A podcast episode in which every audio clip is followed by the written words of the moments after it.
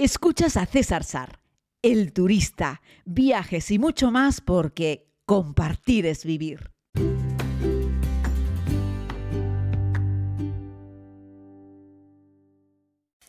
Saludos amigas y amigos, comunidad todos.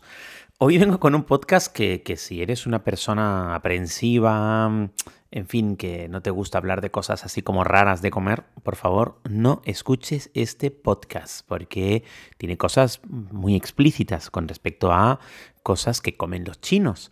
Es una de las preguntas que más recibo. César, ¿qué cosas raras has comido? He comido muchas cosas raras, pero no tanto como las increíbles rarezas que puede uno encontrar en China, en la gastronomía típica, en un país tan grande, tan diverso. Eh, con tanta historia, con tanta gente y que ha pasado también tanta hambre. Así es que muchas veces nos preguntamos quién fue el primer humano en comerse un percebe, ¿no? O en arrancarle la cabeza a un langostino para comerse el cuerpo.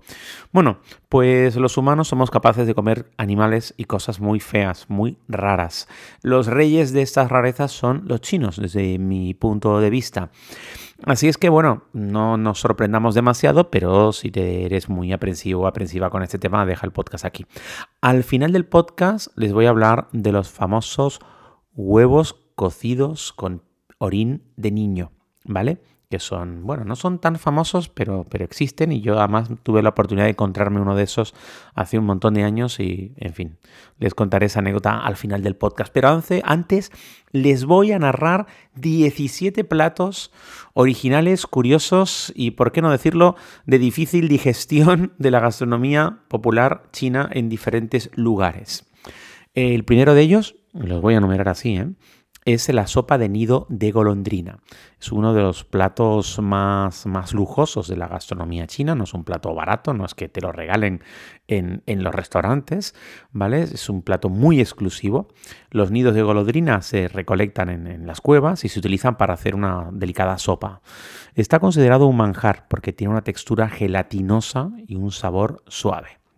Otras serían las patas de pollo, pero también las patas de pato. En fin, eh, los eh, chinos comen cualquier ser vivo que haya sobre la tierra, ¿vale?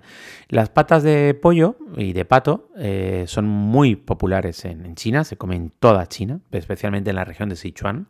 se venden también en un montón de restaurantes chinos fuera de China, ¿vale? O sea que tampoco es una rareza.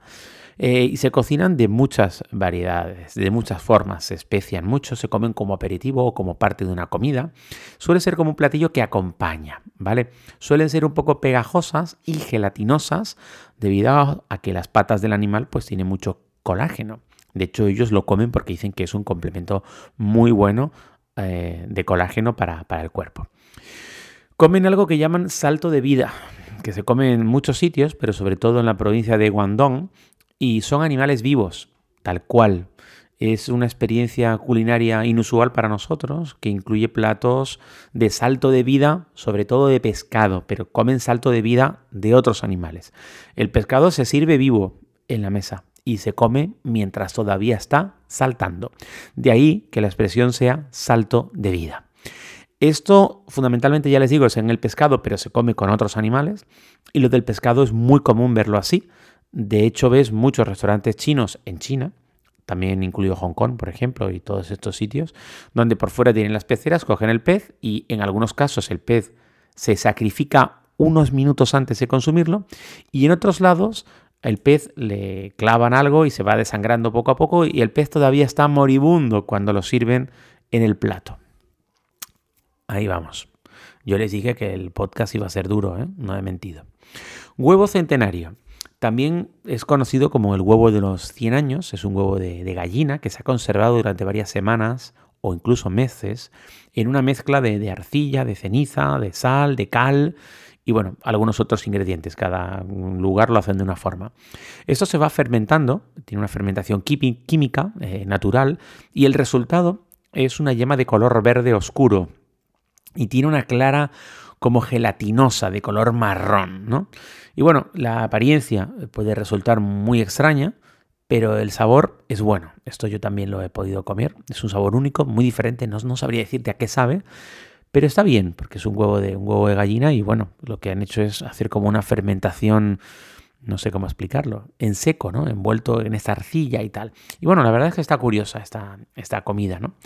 Comen, por supuesto, escorpiones fritos, que los tenemos eh, como casi todos los insectos, luego hablaremos más de otros insectos, pero los escorpiones fritos en los mercados callejeros en China, sobre todo en Pekín, pues están ricos y son un buen aperitivo. Y digo que están ricos porque yo los he comido. Se fríen, se sirven crujientitos, se condimentan con sal, con especias, generalmente algo picante. Dicen que tiene muchas propiedades medicinales, ¿no? Son muy populares. Los extranjeros les gusta mucho también comer me, incluyo, ¿no? Los escorpiones, porque es un bicho muy llamativo, además de que está muy rico. Ahí yo te animo a que le des al escorpión, que está rico, ¿no?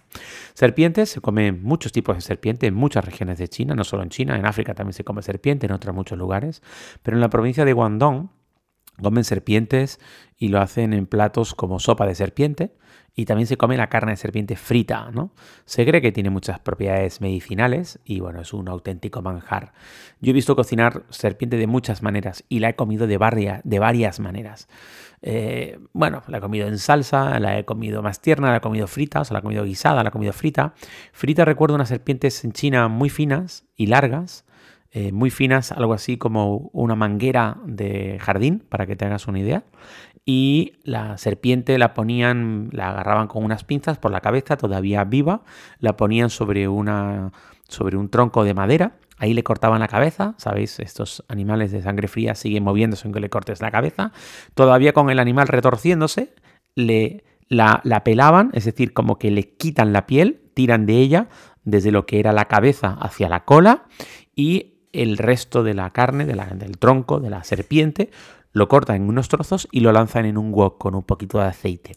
Lo fríen mucho, mucho y luego toma como una apariencia crujiente, más pequeña aún, marrón oscuro, y te lo sirven en un cucurucho de papel como si fuese un churro.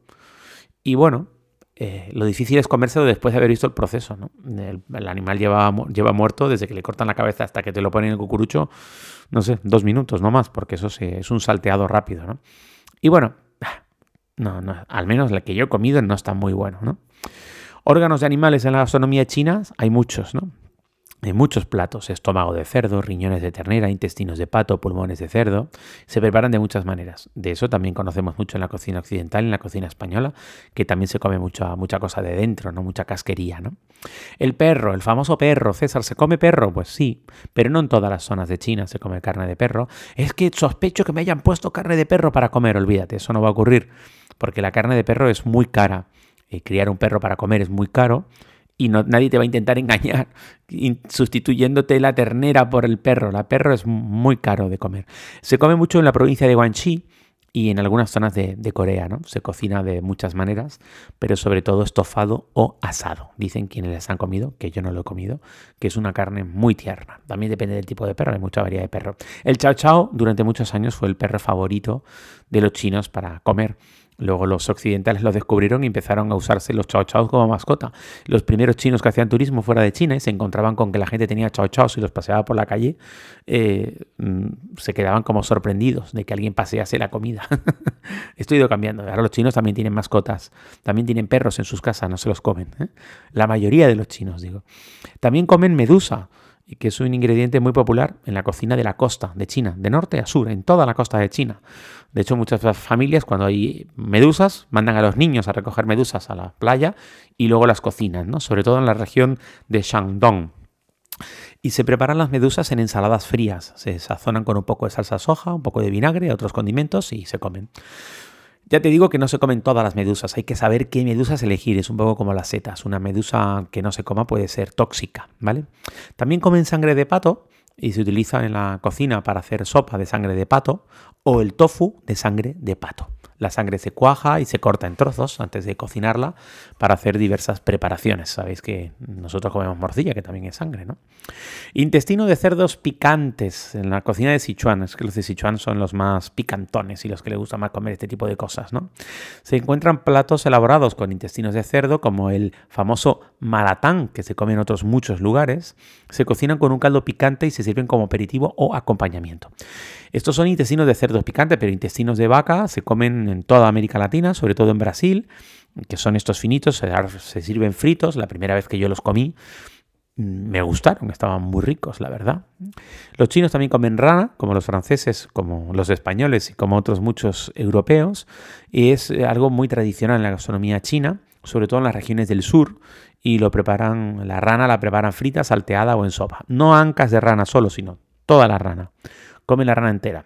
De hecho, hay una sopa en China que la rana ha sido guisada a fuego lento durante no sé cuánto tiempo, aparte, y luego se acompaña en una sopa de verduras que ya se había también cocinado aparte y la, la, la, gracia en teoría es que la rana en apariencia, es una rana pequeñita, no os imaginéis un sapo grande, es una rana más chica, la rana parece allí como que está viva, porque, porque fue cocinada a fuego lento, está súper tierna luego, yo no la he comido, ¿eh? pero la he visto, luego está súper tierna, pero queda ahí como medio sumergida en el plato. Presentar la sopa de rana es toda una, una proeza gastronómica preparar bien esa rana, ¿no? Oídos de cerdo, que no orejas, también se comen en España orejas de cerdo, de vaca, tal. Estos, la oreja también la comen, ¿eh? pero los oídos, es decir, el órgano que está dentro de la oreja, el oído, es una delicia. Y se cocina de muchas formas. Sobre todo se cocinan escalfados, fritos o estofados. Y también se come como aperitivo a los platos principales. De los oídos de cerdo nunca está en un plato principal, está en uno de esos platitos pequeñitos. Sabéis la gastronomía china, ponen una mesa redonda con un montón de platos en el centro. Tú vas girando eh, la madera que está en el centro, una mesa redonda, y vas cogiendo platos grandes, platos pequeños, te vas sirviendo a un platito tuyo, vas dejando el plato principal ahí. Bueno, pues esos oídos están ahí. Yo los he visto y la verdad, claro, nunca había visto un oído, y menos un oído de cerdo, así como extraído y colocado, ¿no? Y menos si luego lo has servido o lo has frito. Entonces, hay mil cosas en la gastronomía china que cuando te lo sirven en una mesa, no hay forma de adivinar lo que es si ellos no te lo explican, porque tiene una forma muy extraña, ¿no? Comen también tripas de pato, eh, y que es un ingrediente muy popular, eh, en la zona de Hunan.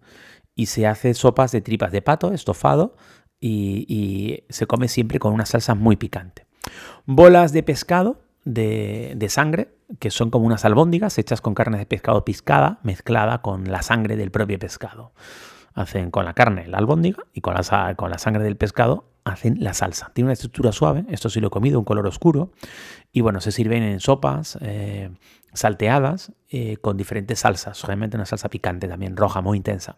Eso está rico, ¿eh? yo también lo he comido, ¿no? Aleta de tiburón, que comen los chinos, pero comen también los japoneses, pero los chinos también, porque consideran que tiene un montón de propiedades. A mí me da mucha pena. Yo mm, sí comí una vez aleta de tiburón, hace muchísimos años en China y es muy típico. Y para terminar el podcast, lo prometido es deuda. Vámonos con los Dang, que se conocen en chino como los huevos mojados y hervidos en orina de niño, preferiblemente de niños de no más de 10 años. En una primera fase los huevos son hervidos con la cáscara sin romper y luego se rompe un poco la cáscara y se hunde nuevamente en la orina. Eso se hace para que la clara y la yema también se impregnen un poquito con el orín de niño virgen, ¿vale? De niño que no ha llegado a la pubertad. Quieren niños que no hayan llegado a la pubertad. Para recolectar la orina, eh, pues los vendedores acuden a los baños de las escuelas locales y directamente obtienen de los niños los pipís que, que los han recogido en unos baldes eh, que se ponen luego en la calle. Muchas escuelas recogen el pipí, lo dejan en la calle y esta gente luego va y le paga a la escuela un dinero, ¿vale?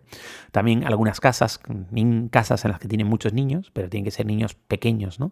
Recogen el pipí y lo venden, ¿vale?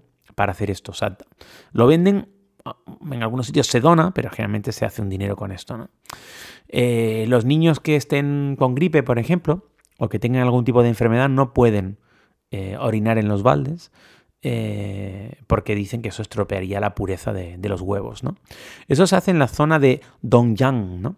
y se considera que consumir estos huevos de niño virgen es el nombre, sería como una traducción del chino, ¿no?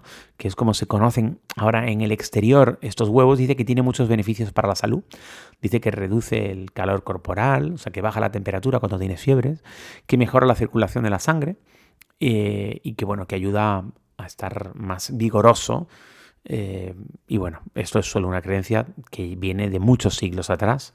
Eso no se ha demostrado científicamente. Ha pasado de generación en generación. Hay muy pocos lugares en China, ya les he dicho la región, en las que se siga consumiendo, pero todavía, todavía se consume. En el año 2000 en China me encontré uno de estos huevos. lo probé, no me gustó nada. Además estaba como súper salado. luego me explicaron lo que era. Y bueno, en fin. Eh, estos son eh, pues eso, la curiosidad es que les he querido contar. Eh, algunos doctores en, algunas zonas de China incluso recomiendan comer esto, eh, pero bueno, se venden carísimos hoy en día, ¿vale? Estos huevos de, niño, estos huevos hervidos en orina de niño, se venden a unos precios espectaculares. Es decir, solo las familias muy pudientes pueden comprar estos huevos que tienen propiedades medicinales. Es decir, no los compran, como les he narrado, por el disfrute de comerlos, sino porque entienden que tienen alguna propiedad eh, específica en función de la dolencia que tenga la persona que los vaya a consumir. Y bueno, eh, espero no haberte quitado el hambre y que puedas comer en las próximas horas. Y, no sé, que valores mucho la gastronomía que tenemos en España, aunque nosotros también en España comemos algunas cosas que a oídos de terceros serían unas auténticas guarrerías. Así es la vida, así somos los humanos, así es el mundo, pero qué interesante, ¿verdad? Regresamos mañana con más historias. Prometo que, que no intentaré estropear estropearles ni el desayuno, ni la comida, ni la cena. Gracias por escuchar. Cuéntame, cuéntame tus anécdotas con cosas raras que hayas comido en el mundo. Gracias por escuchar este podcast. Puedes suscribirte si aún no lo has hecho, aquí mismo donde estás escuchando. Además puedes ver más contenidos en YouTube, Instagram y Facebook. Búscalo como César Sar. Es todo gratis porque compartir es vivir.